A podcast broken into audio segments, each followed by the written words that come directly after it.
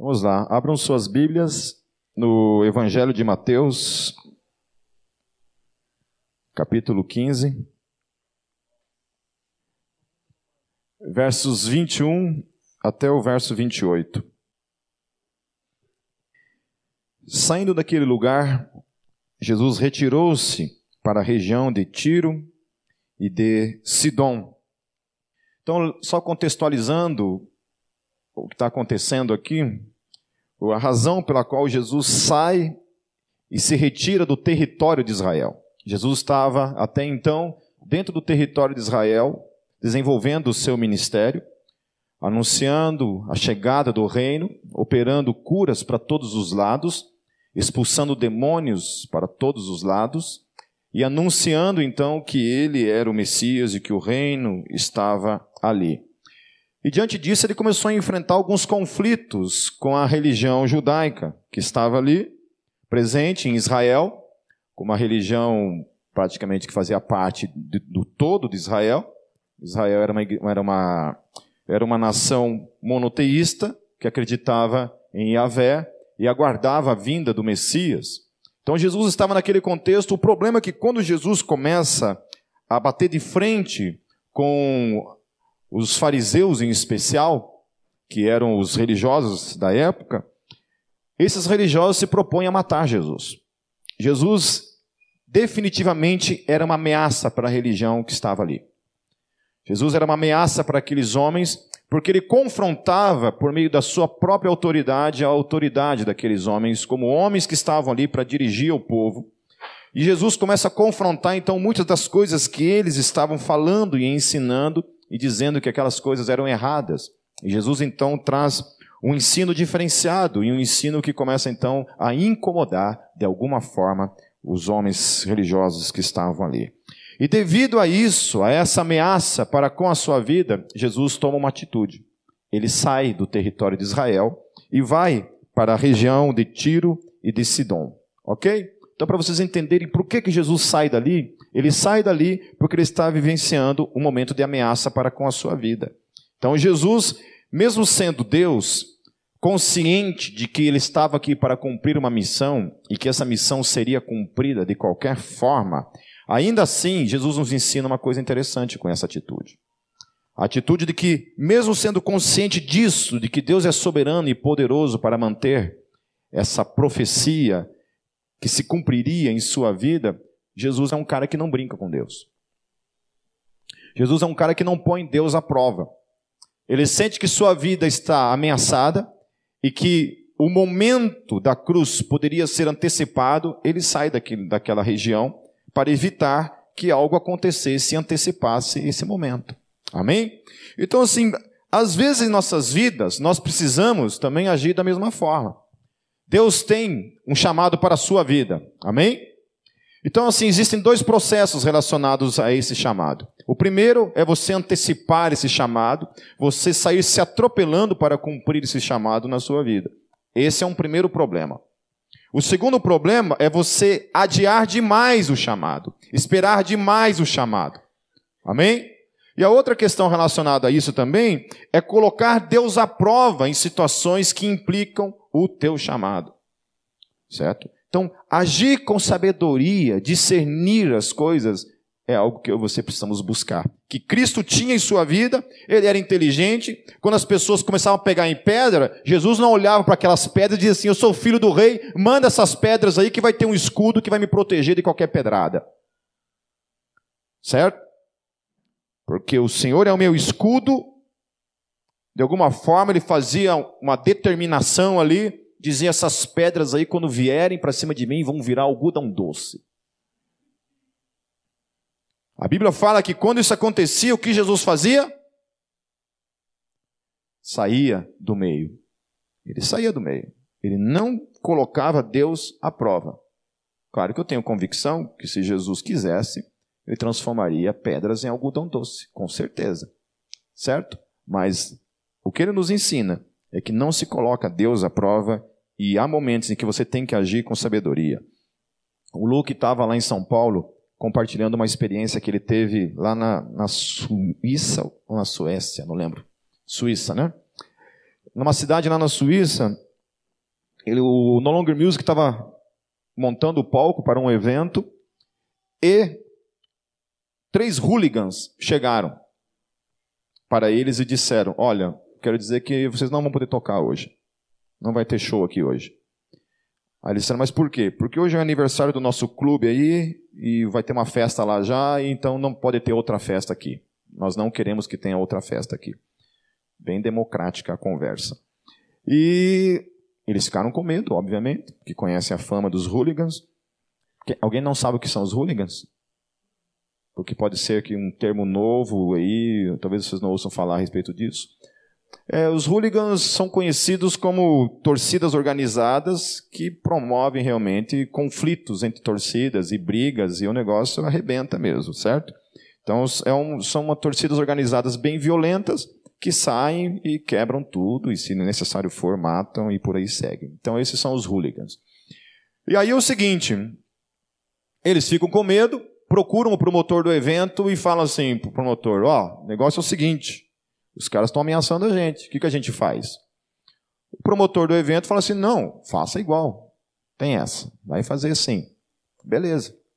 E fizeram o evento. E durante o evento, na hora que o No Longer Music estava tocando, os, esses três caras apareceram lá e começaram de toda, de toda forma a brigar com todo mundo ali, querer atrapalhar o evento. Eles fizeram um apelo no final, vários jovens foram na frente, entregaram suas vidas para Cristo. Terminou o evento, oraram por essas pessoas, e quando estavam para desmontar todo o equipamento, quando eles viram, tinham 50 hooligans reunidos na frente deles, com tacos de beisebol e tudo que tem direito, corrente, soco inglês e tudo mais que tem direito para promover então a alegria da galera. Né? Aí o seguinte, o No Longer Music, a equipe toda dá umas 16 pessoas, mais ou menos, no todo, 16 contra 50. Bom, crente geralmente é bunda mole, não sabe brigar.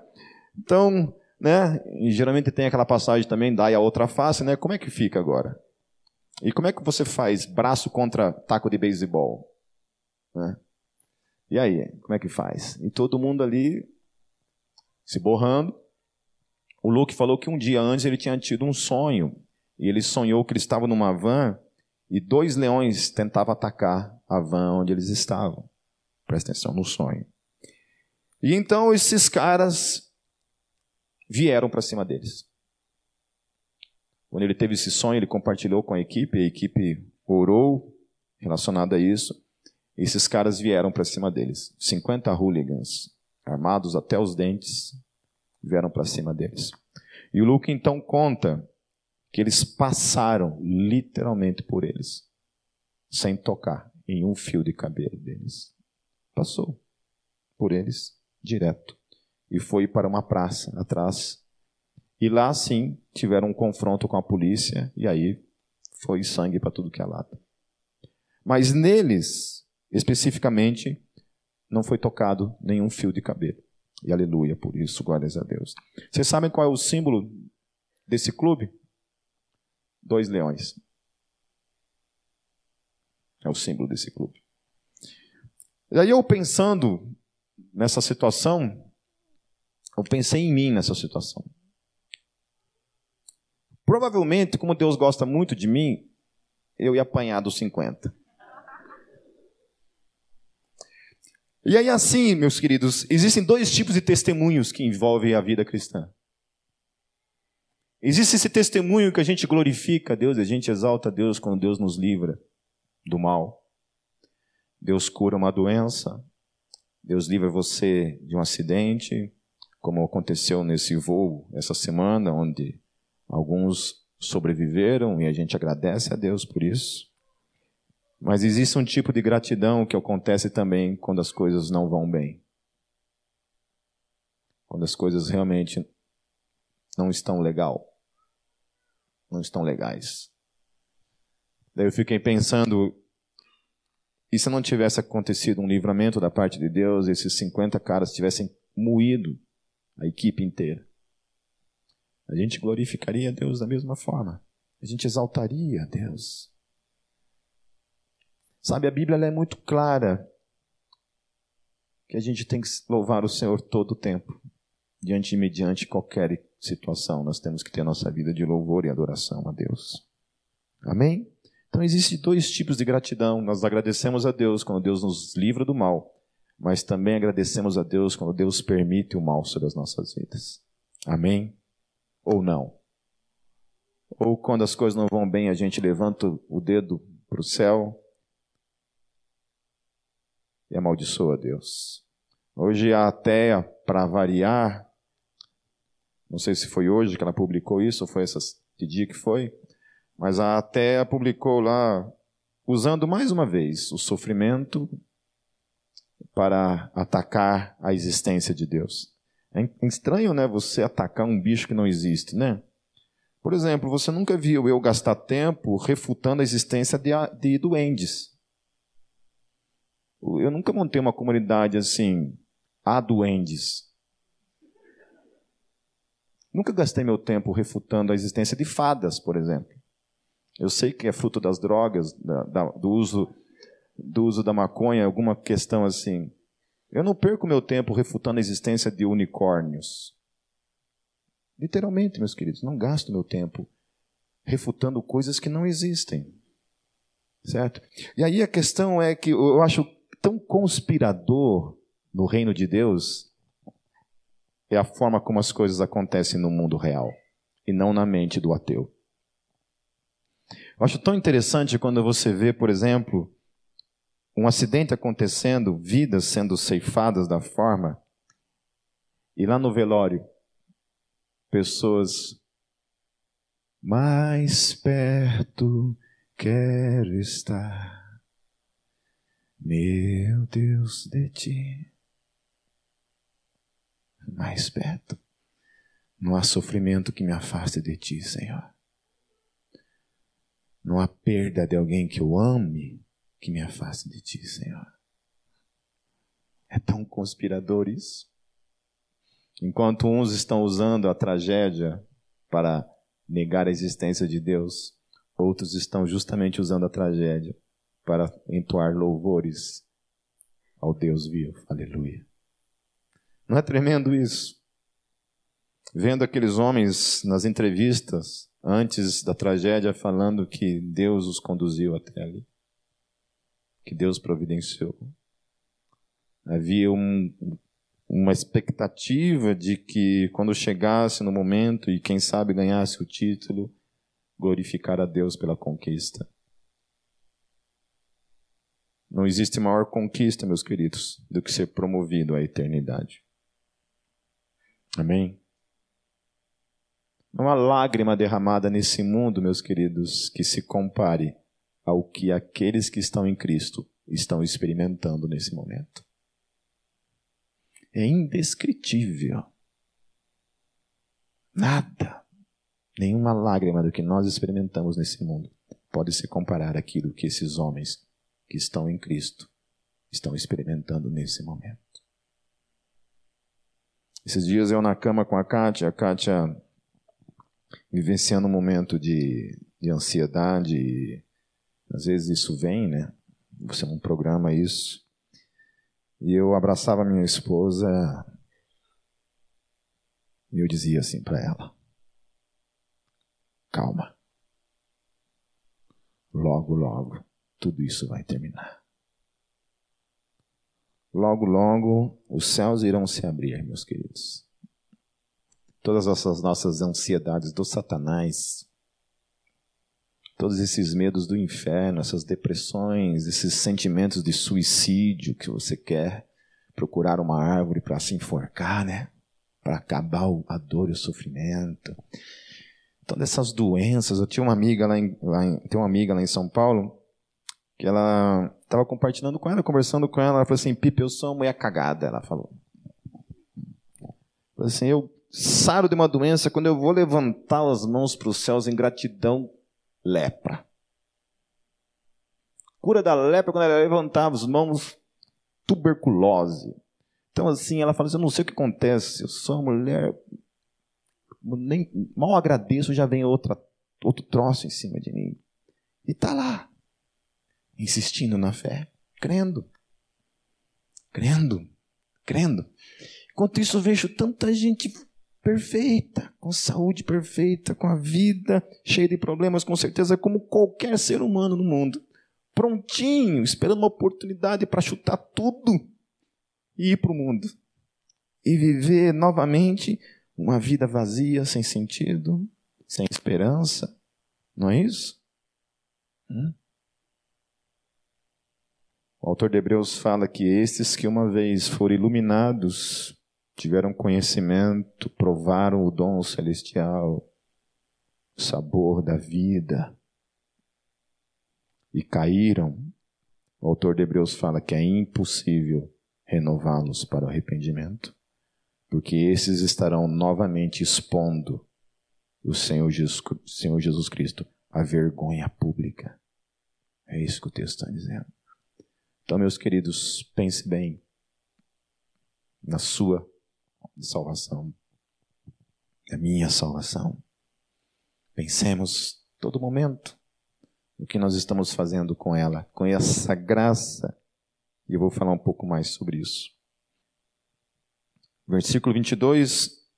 Uma mulher cananeia, natural dali, veio a ele gritando: Senhor, filho de Davi, tem misericórdia de mim, minha filha está endemoniada e está sofrendo muito. É interessante porque Jesus sai do território, vai para essa região de Tiro e Sidom, e essa mulher ela chega falando, fazendo alguns tipos de afirmações que somente faziam quem tinha de certa forma um conhecimento acerca de quem era Jesus. Primeira coisa que ela chama Jesus de Senhor. A outra coisa que ela chama, Jesus é de filho de Davi, que são referências messiânicas acerca de Jesus, porque o Messias seria filho, descendente de Davi. E ela chega e ela faz esse tipo de afirmação. Isso aponta que essa mulher provavelmente, ou ela já tinha visto Jesus pessoalmente, porque lá, abram suas Bíblias lá em Lucas 6, versos 17 a 19, depois nós voltamos para Mateus. Lucas capítulo 6, versos 17 e 19. Diz assim o texto: Jesus desceu com eles e parou num lugar plano. Estava ali muitos dos seus discípulos e imensa multidão procedente de toda a Judéia, de Jerusalém e do litoral de Tiro e de Sidom. Certo? Daí olha que o texto fala. Que vieram para ouvi-lo e serem curadas de suas doenças. O texto continua. Os que eram perturbados por espíritos imundos ficaram curados e todos procuravam tocar nele, porque dele saía poder que curava a todos. Ou seja, essa mulher, de alguma forma, ou ela estava nesse dia aqui, ela foi uma que acompanhou essa multidão e viu provavelmente Jesus expulsando demônios, por isso ela sabia que Jesus era o detentor da autoridade sobre os demônios.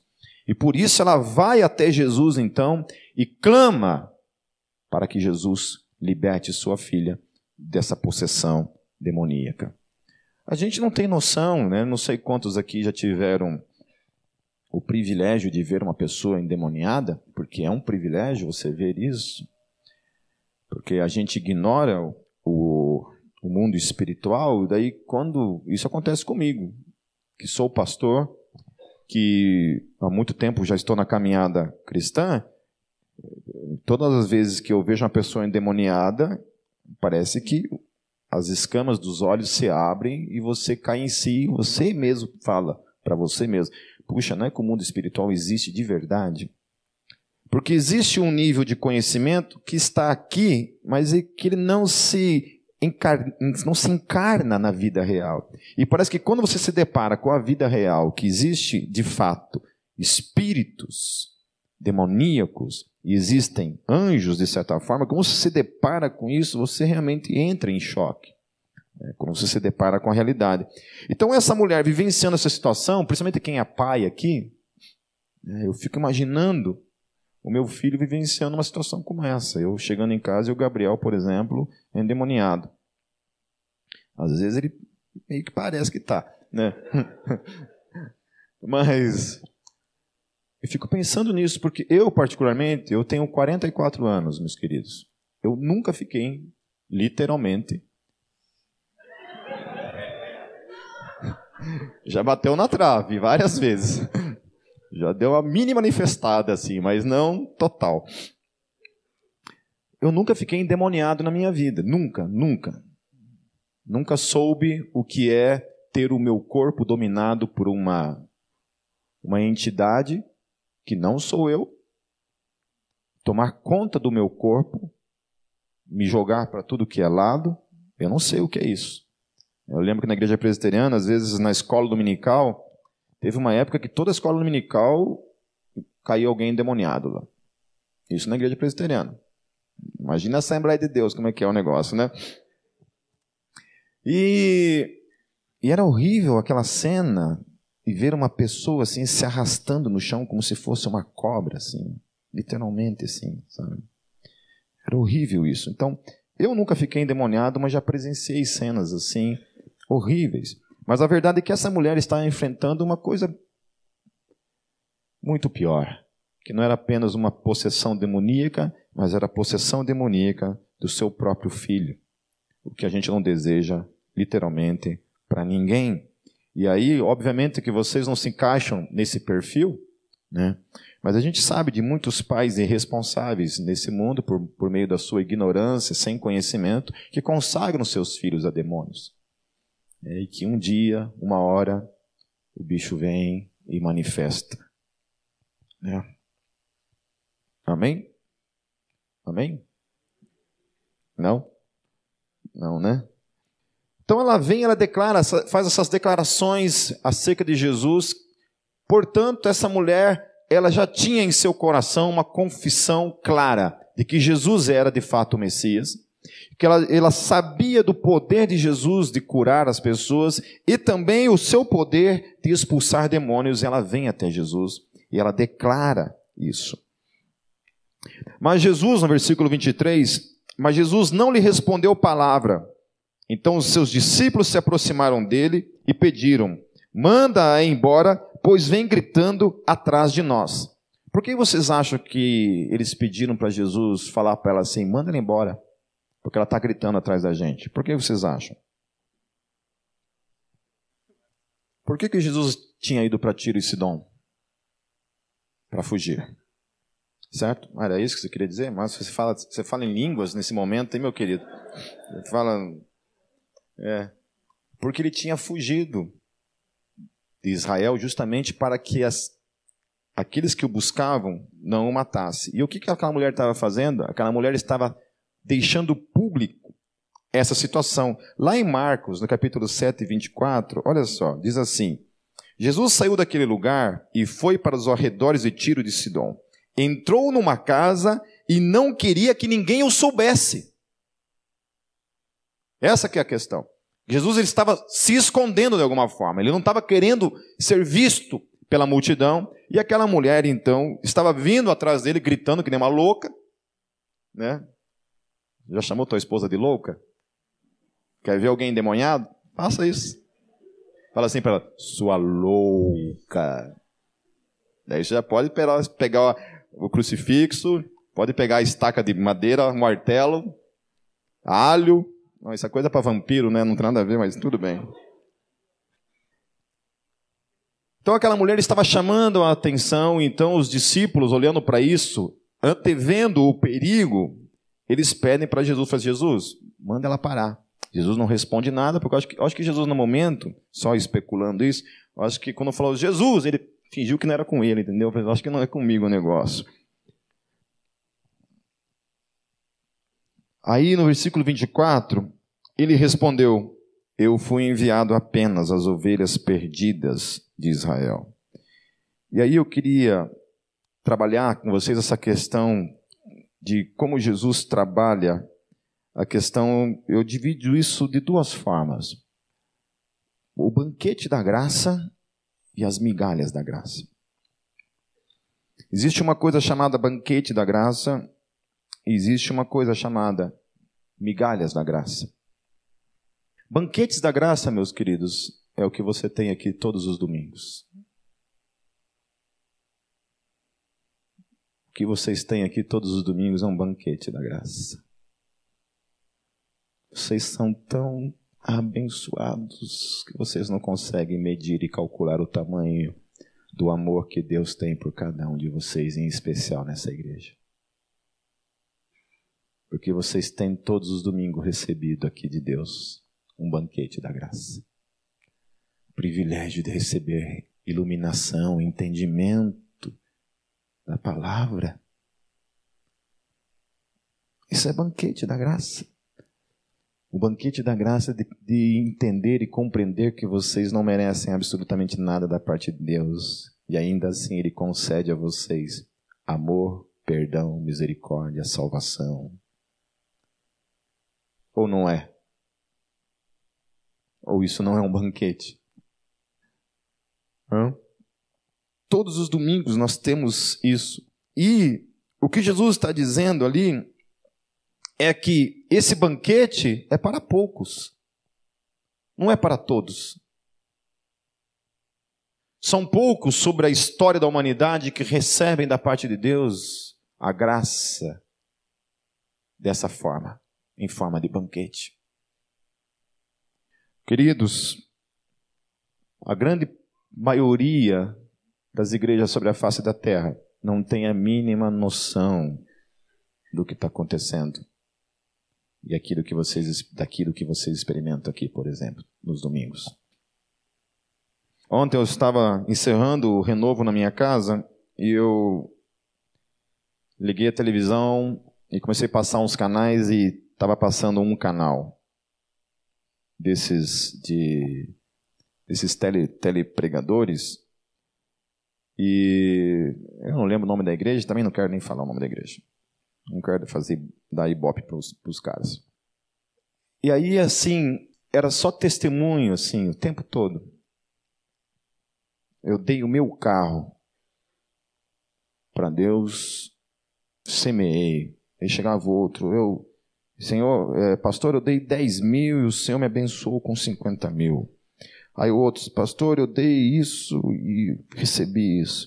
Aí aquela expectativa expectativa o tempo todo de que em algum momento, de que em algum momento alguém falaria Jesus, por exemplo. De que alguém falaria em algum momento da cruz. De que alguém falaria em, em algum momento acerca da salvação. Que alguém falaria em algum momento acerca de arrependimento de pecados, porque não fala sobre isso, só fala sobre dinheiro, sobre trocas, sobre dar, né? dar para receber. É esse somente o discurso a única coisa que eu consigo sentir nessas, nessas horas por essas pessoas é uma, uma grandiosa pena de pensar que essas pessoas estão experimentando qualquer coisa menos o banquete da graça. Porque é tremendo isso, meus queridos. Você ter o entendimento de uma salvação plena. Hoje de manhã nós estamos falando sobre a questão da salvação trabalhando aquele texto de Paulo, quando Paulo fala que nada vai nos separar do amor de Deus e qual que é o propósito das doutrinas da graça, nos trazer sobre cada um, cada um de nós, a convicção e a certeza da salvação, de que onde nós estamos é um lugar onde jamais poderemos sair, na condição de salvos em Cristo Jesus. Aleluia. Isso é um banquete, meus queridos. É um banquete porque eu lembro que quando eu não me alimenta, quando eu não tinha esse banquete na minha vida, quando eu vivia das migalhas da graça, o que é viver das migalhas da graça, por exemplo? Não aqui, porque graças a Deus vocês têm tido nos domingos o privilégio de ter um, um bom ensino, uma boa palavra da parte de Deus, mas viver das migalhas da graça, por exemplo, é entender que aceitou Jesus, pronto, Daí você vai fazer um esforço dos infernos para permanecer até o fim, porque se você peca em algum momento, você perde a salvação.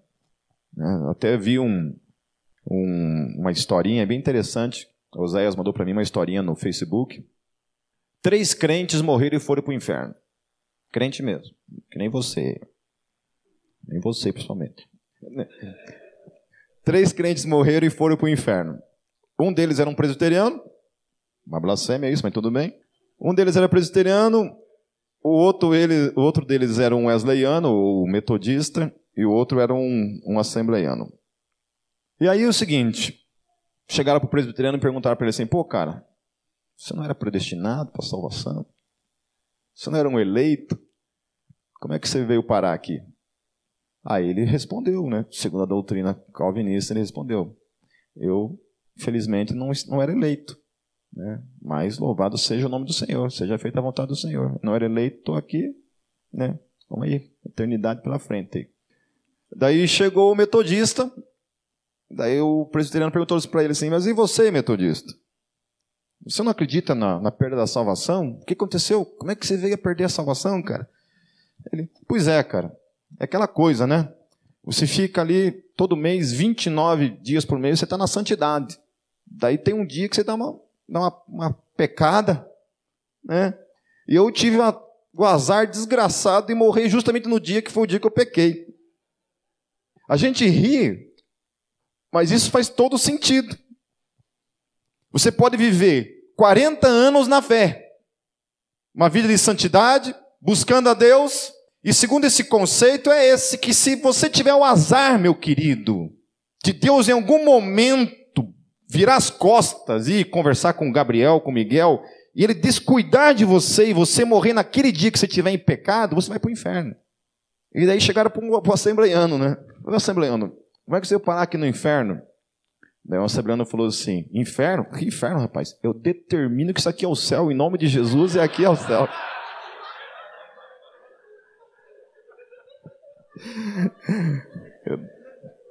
Amém?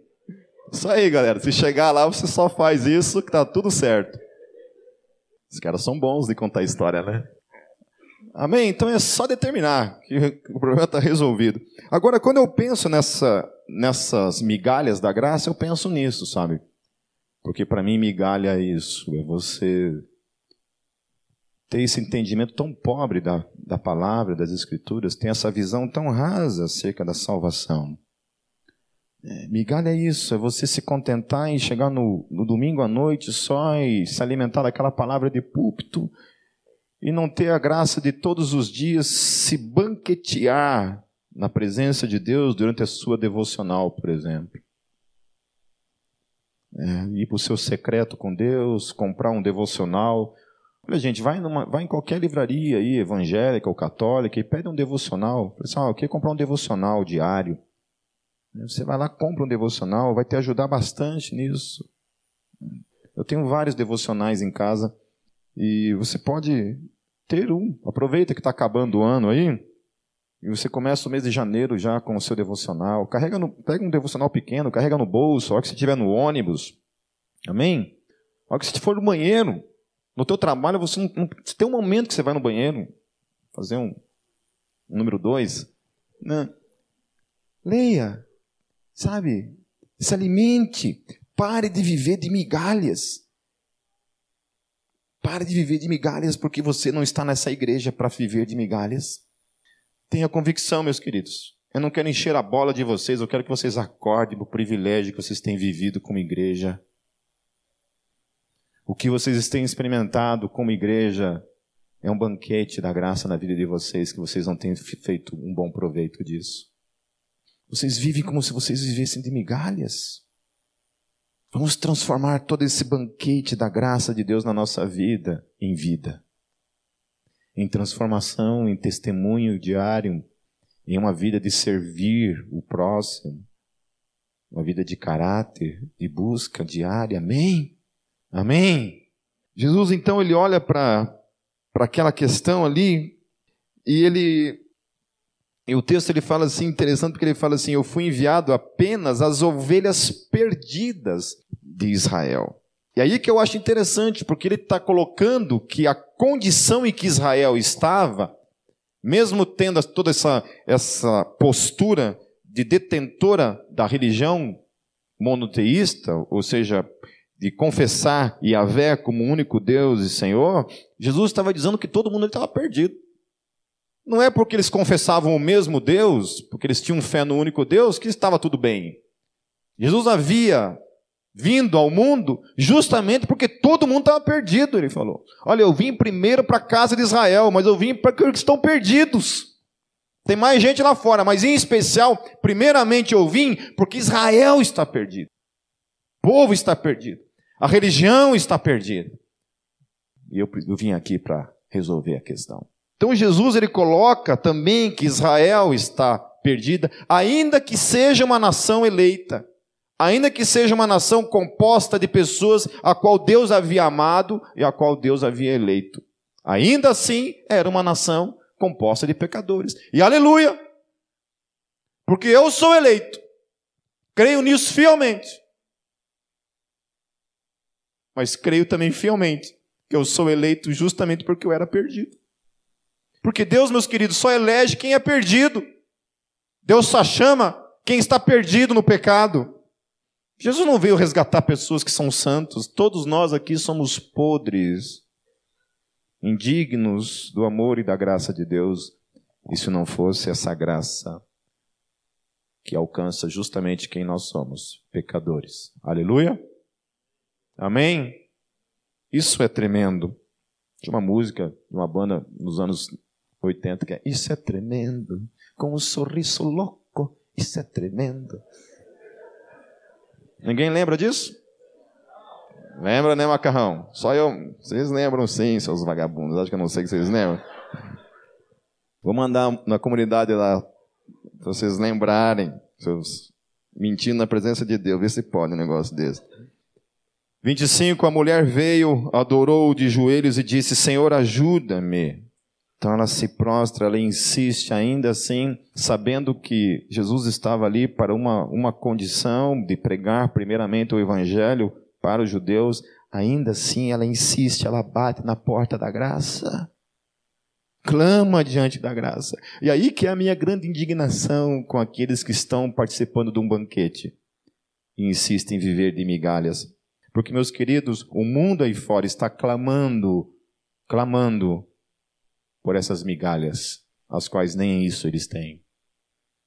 Pessoas no mundo todo, meus queridos, como o Luke falou que na Polônia, eu não sei quantas cidades, mil, centenas, eu não sei quantas cidades tem na Polônia, mas ele me falou coisa de 6% das cidades na Polônia tem uma igreja.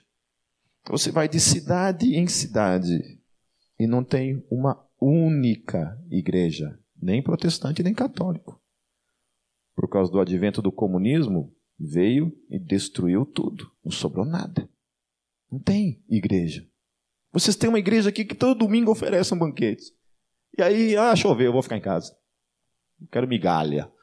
Quero assistir Faustão do Satanás. É? Não é isso? Enquanto isso, os poloneses lá estão clamando, meus queridos, por migalhas que eles não têm. Migalhas que eles não têm. Um casal de missionários lá em Portugal falou para o Luke assim: Luke, você não conhece nenhum pastor para enviar para cá? Não conhece? Vai mandar para cá? Porque não tem. Gente que está com fome, meus queridos. Fome do Evangelho, fome da graça. E nem a migalha tem. Nem a migalha tem. Ele respondeu: Não é certo tirar o pão dos filhos e lançá-lo aos cachorrinhos. Disse ela, porém, sim, Senhor mas até os cachorrinhos comem das migalhas que caem da mesa dos seus donos. E Jesus respondeu: Mulher, grande é a sua fé, seja conforme você deseja. E naquele mesmo instante, a sua filha foi curada.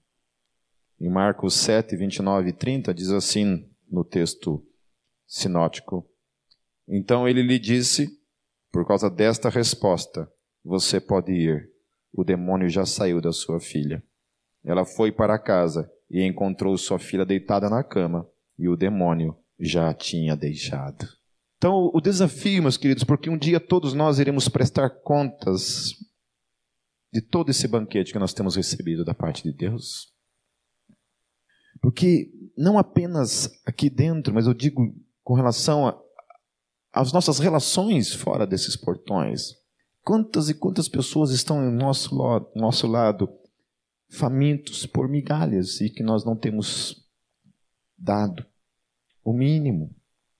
Essa mulher tinha uma realidade e ela recebeu a migalha da graça. E teve seu, seu filho, ou sua filha, era uma menina, né? Teve sua filha liberta da escravidão dos demônios. Você foi chamado para isso, meus queridos, porque você tem recebido dos banquetes da graça na sua vida. É tempo de nós valorizarmos esses banquetes e começarmos realmente, meus queridos, a sermos instrumentos da graça de Deus nessa cidade, em nome de Jesus. Amém? Eu sei que o pecado tem sondado cada um de vocês, assim como me sonda todos os dias. O pecado para desistir, o pecado para fugir da comunhão, o pecado para desistir do ministério, o pecado para desistir de tudo. E aí eu acho que o nosso coração é tão ingrato diante de Deus por causa disso. Porque enquanto, enquanto pessoas no mundo todo estão clamando para terem migalhas, nós simplesmente temos vomitado o banquete da graça que temos recebido em nossas vidas. Que o Senhor tenha misericórdia de todos nós. Amém.